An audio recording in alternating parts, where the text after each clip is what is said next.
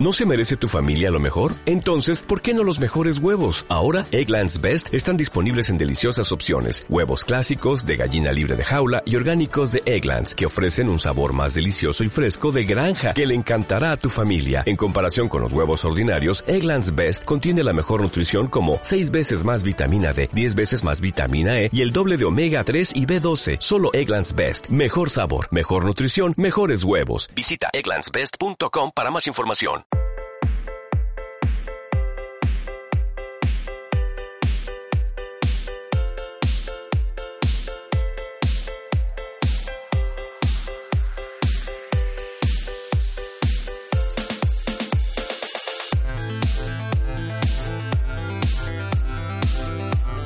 Lemuria es un lugar para aprender, para mirar y para crecer. Lemuria tiene rincones para que todos encuentren su sitio. Lemuria es tan real como la vida misma. Bienvenidos a Lemuria, un podcast pensado para la educación, el crecimiento personal y sobre todo pensado para ti.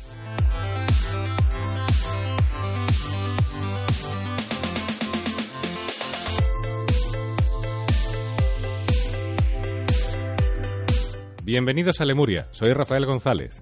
Cariño, hoy no te soporto. es el título de este podcast. Pilar Jurado, buenas tardes, buenos días, buenas en general. Hola. Bienvenida, muchas gracias. Pilar Jurado, psicopedagoga Gracias, de Aprender vosotros.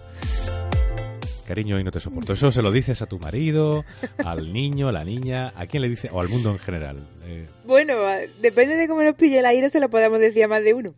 Pero, o sin el cariño delante. Pero, no sé, yo, mm, que soy un poco malvada a veces.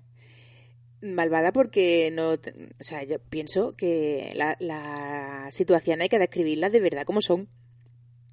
Y en un mundo en el que se lleva pon- poner pose y postura para todo Ujú. y enseñar en redes sociales lo bien que le va a la gente la vida sí, o pues sí, de esa- como si fuera un guion de postureo, unas frases. ahora que llegan las notas todo el mundo Vive según tu de propósito de la de hija vida. Hay que dedicar un podcast a las gilip... No voy a decir porque me- vaya que me censuren. no las que en México que y en, en- sí que, no, que nos escuchan Sí. en muchos sitios no, no digas Pero es que yo sospecho que todo aquel que en Facebook y Twitter y demás, sobre todo en, en Instagram, pone este tipo de frase, eh, de- por dentro en el fondo debe estar bastante hecho polvo. Me da la impresión. no lo sé Vive pero según vamos, tu propósito. creo que, que la El vida universo es- se conjuga, se conjura, perdón, para que todo te ocurra a ti. Lo bueno, claro. Lo malo no. Es terrible, o sea, vivimos una época muy complicada. pues sí Bueno, esas son las poses. Volvemos a las poses. No, las poses y los prejuicios. Sí. Yo muchas veces en, en asesoramiento, las personas, no, bueno, todos caemos en esto, ¿eh? En, caemos en, en mirar al la- a los lados cuando tenemos una situación que nos preocupa, en mirar alrededor y pensar que todo el mundo le, le va fenomenal y que nosotros somos los únicos desgraciados que nos va mal o que tenemos un problema. Y esto yo creo que es una tendencia general porque le pasa a muchas personas. Pero además es que como mm, hacemos mucho hincapié en fabricar o en crear una vida ideal y perfecta y de guion de película, pues claro, mm, la gente ya se mete en historias porque no le importa. O sea, yo no mm, llega las notas, el tiempo de nota, ¿no? De calificaciones. Todo el mundo pregunta por las notas de los hijos de uno y de otro para presumir de las O calificaciones. cuelga las, las calificaciones de los hijos en el Facebook para presumir, efectivamente. Eh, o yo del- entiendo, yo entiendo muy bien que, No sé. bueno, que- perdón, que te sientas orgulloso o satisfecho porque tu hijo tenga buenas notas. Pero no sé, Sí, pero, pero Bueno. ya no es solamente eso, sino que primero que la vida es una noria y luego Hmm. que, que la compet- o sea, que la competencia personal mm, importante es aprender a, afrontar la vida como te viene. Y que, y, mm, y que nosotros mismos damos pie a crearnos problemas inexistentes cuando comparamos nuestra vida con la de los demás. Pues cada uno tiene su vida. La vida mm, unas veces te proporciona ratos agradables, otros ratos desagradables, otros periodos de la vida más fáciles de llevar, otros periodos más difíciles de llevar. Entonces, mm, creo que eso es importante. Con respecto a lo del título de hoy, El cariño y no te soporto, Cariño, no te soporto. va eh, un poco a colación de esto, ¿no? Y de que yo muchas veces soy un poco exagerada poniendo, poniendo nombres o, llamando a las cosas por, por cómo son. y, y claro, mm, bueno, pues todo en nuestra casa tenemos momentos o días con nuestros hijos que el niño no para de meter la pata o de hacer cosas que no nos gustan y que, y que terminamos pensando mmm, algo parecido. por mucho, vamos a ver, que a mí que me corten, que me maten antes de que a mi hijo les pase nada, pero que mmm, realmente esto es algo natural y es humano, vamos. Sí, que no somos malos padres ni malas claro, madres por decir hoy no soporto a mis hijos. Exactamente. No, Entonces, pero claro, eso es una cosa, es que lo pensemos, y otra cosa es que, lo, que dejemos que se germine eh, se, esa semilla germine y se haga grande. Entonces, el objetivo de hoy de este, de este audio, pues es eh, dar algunas claves prácticas pues para que aprendamos a, a resetear y a, y a, cambiar un poco nuestra perspectiva con respecto a nuestros hijos para que podamos disfrutar de ellos y vivir nuestra vida bien, independientemente de que pasemos por un momento en el que nos hagan menos caso o de que ellos estén en un nivel de desarrollo de su vida que sea más difícil de gestionar por los motivos que sean. Uh -huh. ¿Vale? Entonces, bueno, y también, no sé cuándo nos van a escuchar, pero si estamos en época de vacaciones.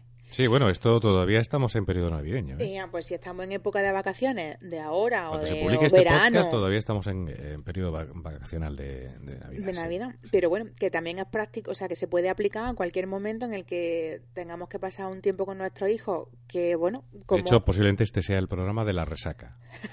Porque creo que se, pues, se va, si no, si todo va como está previsto, será el 1 de enero, será el primer programa de, de 2020. Ah, bueno, entonces ya nos ha dado tiempo a, a los que no estamos acostumbrados, a los que familias que no están acostumbradas a estar con su hijo íntimamente todo el día, 24 horas, a estar un poco enfadados ya y, y, y, llegar al nivel este. Sí. Con lo cual, vamos a, a, entender primero que también lo también yo remito un poco a la gestión del enfado. Bueno, en aquel programa era la gestión del enfado del hijo, creo. Uh -huh. Hoy vamos a, poner algunas pinceladas para gestionar nuestro enfado para con nuestro hijo. Cuando el niño nos pone ya que, ya no podemos más y le vamos a sacar los ojos, pues antes de llegar a esa situación tenemos que pensar. No, es bueno sacarle los no, ojos. No, no, no, pa, por favor, vamos a aclararlo. Vaya a ser que alguien mmm, piense que la primera estrategia es sacarle los ojos no, al hijo. Ni muchísimo menos. No, no, no, no. Tenemos que tener en cuenta, pues que, bueno, mmm, también hay otros compañeros que de, de Bienvenido a Lemuria que hablan del tema de la gestión emocional. Yo lo voy a aterrizar en, al ámbito educativo. Y entonces, bueno, pues la, las emociones pues son un dispositivo de, de, alerta de nuestro, de nuestro organismo que ayudan y que garantizan nuestra supervivencia.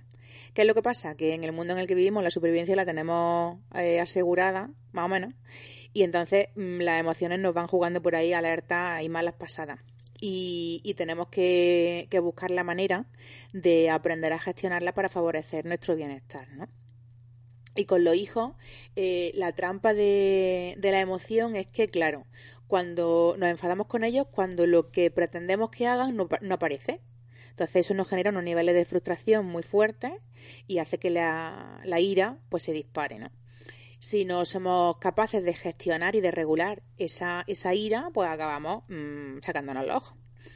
Entonces, la primera clave, hay que sacar aquí ahora una libretilla y un papel para apuntar, pues es que nos pensemos, que pensemos, que nos cuestionemos si resulta útil ese enfado. ¿Para qué me sirve a mí este enfado? ¿Vale? Me sirve para, pues por ejemplo, yo que sé, mi hijo ha derramado el vaso de agua encima de la mesa y le ha puesto todo pingando. Uh -huh. ¿Es útil que yo me ponga a darle gritos y voces y a decirle que es un inútil y no sé qué? Pues lo tengo que pensar, lo tengo que valorar si se ha dejado, por ejemplo, bueno, la agenda encima de la mesa está un ejemplo un poco para el curso que ahora estamos de vacaciones. Si se ha Lo que también ahí nos rapta un poco la amígdala, ¿no? Entonces. Claro, eh, pero por eso es importante que la parte cognitiva de nuestro cerebro, que es la, la, racional y la que nos hace pensar y actuar de manera ajustada, pues la, la entrenemos. Por eso es importante que desarrollemos la, el, el, el músculo que yo esto siempre lo digo, esto, vale, que, que parece que, que, queda aquí muy bonita la pregunta. ¿Me resulta útil mi enfado? Y parece un pego. Pero es que esto es un músculo a entrenar. O sea, si yo cada vez que, que vivo algo me paro a pensar si es útil enfadarme y de qué manera es útil enfadarme, porque bueno, a lo mejor puede ser útil. O sea, si el niño está pintando paredes, es útil el enfado. Si yo no, he decidido que no me pinte las paredes. O si, no sé, o si me insulta, yo qué sé. Eh, hay momentos en los que es útil mostrar un enfado. Pero claro, ¿de qué manera tiene que mostrarse ese enfado para que sea útil? Dando gritos, zarandeando al niño y mandándolo a freír mona, pues no es útil es útil, pues si yo mm, pongo una expresión de desagrado, de disgusto, lo ajusto, lo controlo y explico el por qué no me gusta eso. Con lo cual, y esto se entrena. Sobre todo, hay personas que tienen un, tienen un temperamento más templado, son menos emocionales y, y entonces esto les resulta más fácil porque eh, de manera innata les resulta más fácil mantener la calma y hay otras personas que son muy emocionales y entonces pasan del 0 al 100 en un minuto o en menos. Con lo cual estas personas tendrán que entrenar más el músculo del músculo cognitivo para pensar y, reflexionar un poco antes de abrir la boca y que salgan por allí mm, volcanes, ¿no? Entonces, es importante eh, entrenar y, pensar si, me resulta útil ese enfado.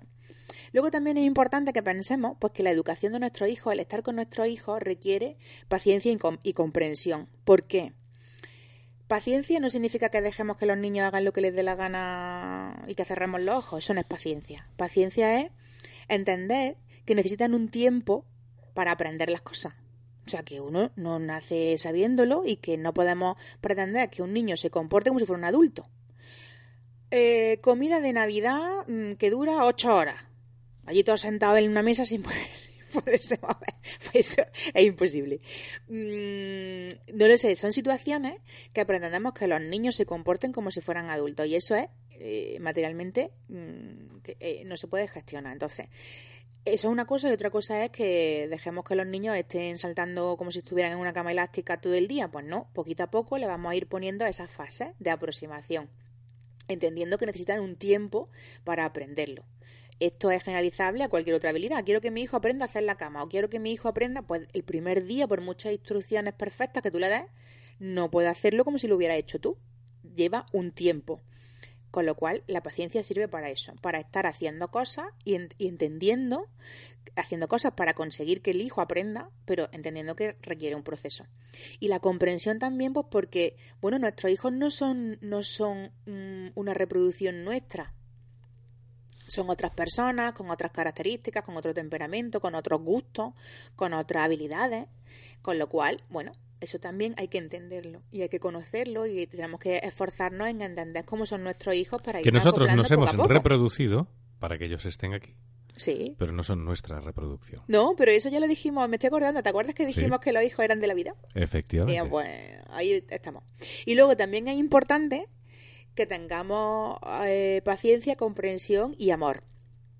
¿Vale? Y aquí es donde a mí me gustaría detenerme. Porque todo, a todo el que se le pregunta si quiere a su hijo, rotundamente dice que sí. Pero claro, yo que a mí he aprendido y de buenos maestros y, y luego profundizar porque creo que en la manera en la que nos comunicamos y cómo formulamos y enunciamos lo que queremos decir, pues como realmente hace efecto, con lo cual tenemos que cuidar el lenguaje, pues no es lo mismo querer que amar, ¿vale? Y el amor implica eh, incondicionalidad y el querer implica mm, cierto grado de posesión. Con lo cual, em, creo que mm, si empezamos a poner en práctica esta herramienta cognitiva, que es empezar a pensar de manera diferente, pues cuando nosotros miremos a nuestros hijos los tenemos que mirar con amor y no con, con el sentido de, poseerlos para que hagan lo que nosotros queremos, sino que el amor es incondicional, es incondicional a lo que hagan, es incondicional a lo, que ellos, eh, a cómo se comporten en un momento dado, es incondicional y esa incondicionalidad es la que tenemos que alimentar y que no, y nos va a ayudar a bajar el nivel del enfado. Porque muchas veces el riesgo que corremos, y, esto es humano, eh, y, va pasando conforme los, hijos van creciendo, pues que nos vamos tomando por lo personal las cosas que hacen.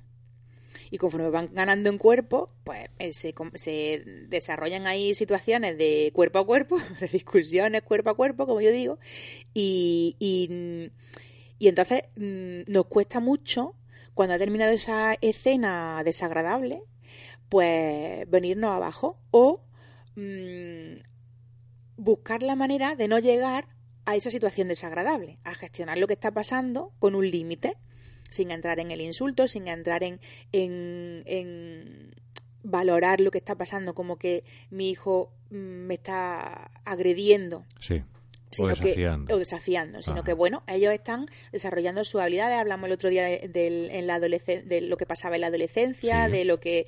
Entonces, bueno, creo que es más difícil encontrar este amor incondicional cuando tenemos delante al hijo adolescente que ya no iguala en talla y que estamos ahí gestionando con situaciones muy desagradables a veces, ¿no? Porque, bueno, no nos entendemos o cada uno tira para su lado y intentamos buscar puntos medios, pero utilizando estrategias que, nos dañan más que que nos ayudan. Sí.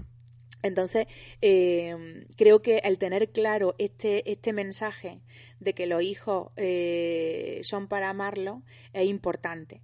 Es más fácil que se te pase un enfado con un niño de dos años que luego viene con su carantoña monísima y entonces ella se te pasa, que que se te pase, que se le pase el enfado en la interacción con un adolescente, que entre otras cosas ellos guardan también sus rencores y les tarda, pasan tiempo hasta que se les pasa también a ellos el enfado.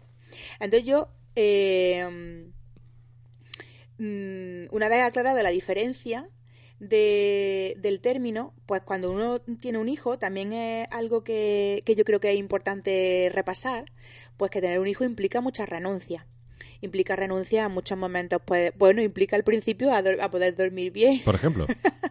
implica el, eh, a nivel a lo mejor económico, ¿no? Dependiendo de la economía que tengamos cada uno, a renunciar a cosas o aspectos que a ti te gustaría tener o hacer, pues porque ese dinero lo tienes que emplear en, en ello.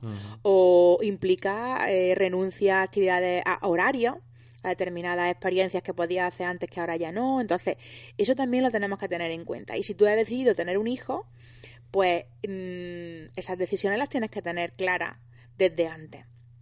¿Para qué? Pues para que cuando las tengas que tomar, luego no, no, no caiga en el reproche, ¿no? Y en decirle al hijo, aunque no lo diga, en pensarlo, madre mía, todo lo que yo estoy renunciando por ti, tú así me lo pagas.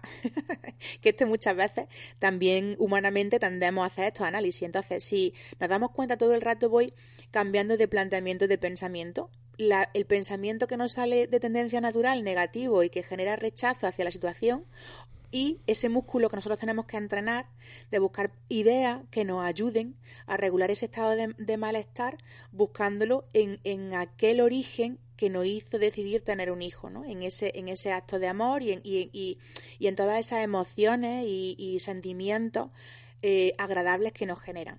Para conseguir esto, pues yo algunas veces eh, también eh, recomiendo mmm, truquillo, ¿vale? Recomiendo el truquillo de buscar fotografías o, eh, descargarla en, el, en papel de momentos o de edades en las que, bueno, ellos estaban más pequeños o momentos en los que lo pasamos bien con ellos, aunque fueran mayores, buscar esa, esa captura, ahora que la gente se hace fotos para todo, pues en ese repertorio de momentos eh, agradables que hemos pasado con nuestros hijos, bien cuando eran bebés o, o de mayores, pero han sido momentos divertidos, pues en, eh, la emoción que, tenemos, ese recuerdo emocional, eh, lo vamos a sacar en la foto de tal manera que cada vez que veamos esa foto, el recuerdo que vamos a evocar emocionalmente hacia ellos es positivo y nos vamos a recrear. Esto es lo que se llama en programación neurolingüística anclaje. Eh, pues anclaje, no solamente en programación neurolingüística, sino. Ya, bueno, pues lo digo porque como tenemos programas en, general, Lemuria dedicados a esto. Sí, pero es verdad, ¿vale? El anclaje es esa emoción que se queda grabada de la experiencia que vivimos. También muchas veces nos juega malas pasadas en lo contrario, ¿no? Las emociones negativas pues generan ansiedad por evitación.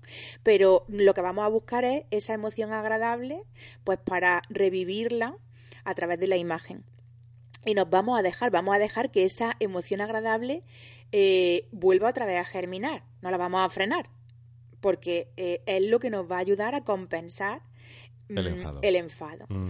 También es bueno, eh, yo muchas veces, este, este otro truco también mm, lo, lo, he hecho yo misma y, y, y se lo recomiendo a la gente, ¿no? Si tienen opción de poner alguna cámara de esta IP en su salón, pues y, valentía, pues para que ellos se, para que las personas nos veamos. Muchas veces nuestros rostros y nuestras expresiones cambian brutalmente cuando nos enfadamos.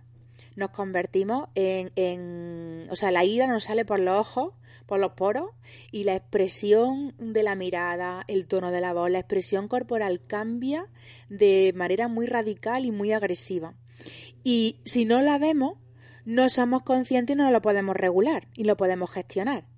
Con lo cual, eh, una opción es o grabarse, otra opción es, porque si tenemos espejos en casa, que, que, en ese momento en el que estamos con el enfado, mmm, bueno, pues en un momento dado nos miremos esa cara que tenemos y, y, que, y que seamos conscientes de lo que eso transmite. O sea, de tal manera que en ese momento de enfado, nuestro hijo está recibiendo esa agresividad eh, horrorosa, ya no solamente por lo que estemos soltando por nuestra boca, sino por nuestra imagen corporal. Y además estamos siendo modelo, es decir, que si nuestros hijos nos tratan así, en algún momento nos han visto hacer esto, independientemente de que puedan tener un temperamento más o menos eh, fuerte o agresivo, ¿no?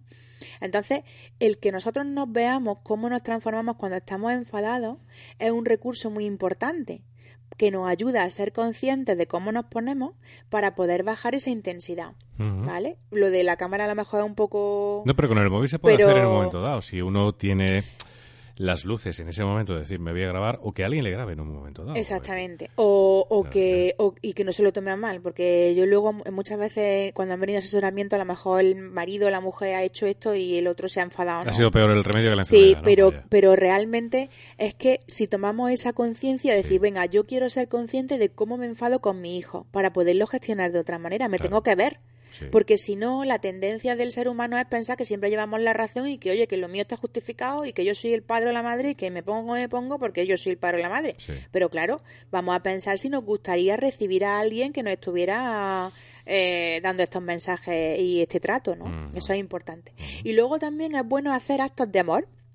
Actos de amor es besarlo a pesar de lo que haya pasado, abrazarlo a pesar de lo que haya pasado, verbalizar ese amor, estoy orgulloso de ti, eh, independientemente de lo que haga, no hace falta decir estoy orgulloso de ti porque haya sacado una nota estupenda o haya hecho un dibujo maravilloso, estoy orgulloso de ti porque eres mi hijo, da igual lo que haga.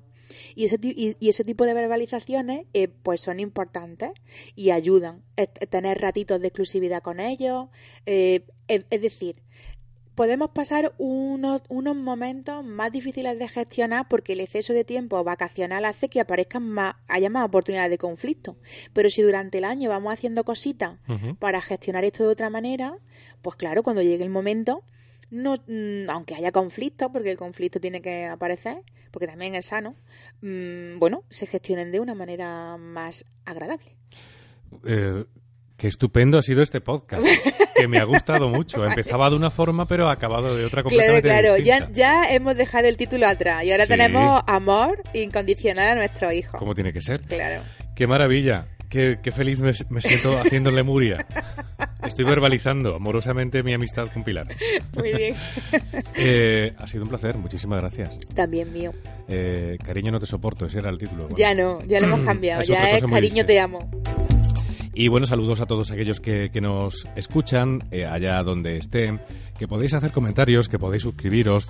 Si os suscribís, por cierto, cada semana vais a recibir un capítulo nuevo de Bienvenidos a Lemuria y que, bueno, nosotros también agradeceremos mucho vuestros actos de amor y que nos digáis que os gusta, que es. no os gusta, que para Somos eso, muy asertivos y recibimos los elogios con mucho agrado. y como además los comentarios, también, efectivamente los comentarios están habilitados tanto en nuestra página de Facebook como en en iVoox, pues lo pueden hacer sin ningún tipo de problema. Pilar Jurado, ha sido un placer, muchísimas gracias. Gracias. Y hasta una próxima ocasión. Muy bien.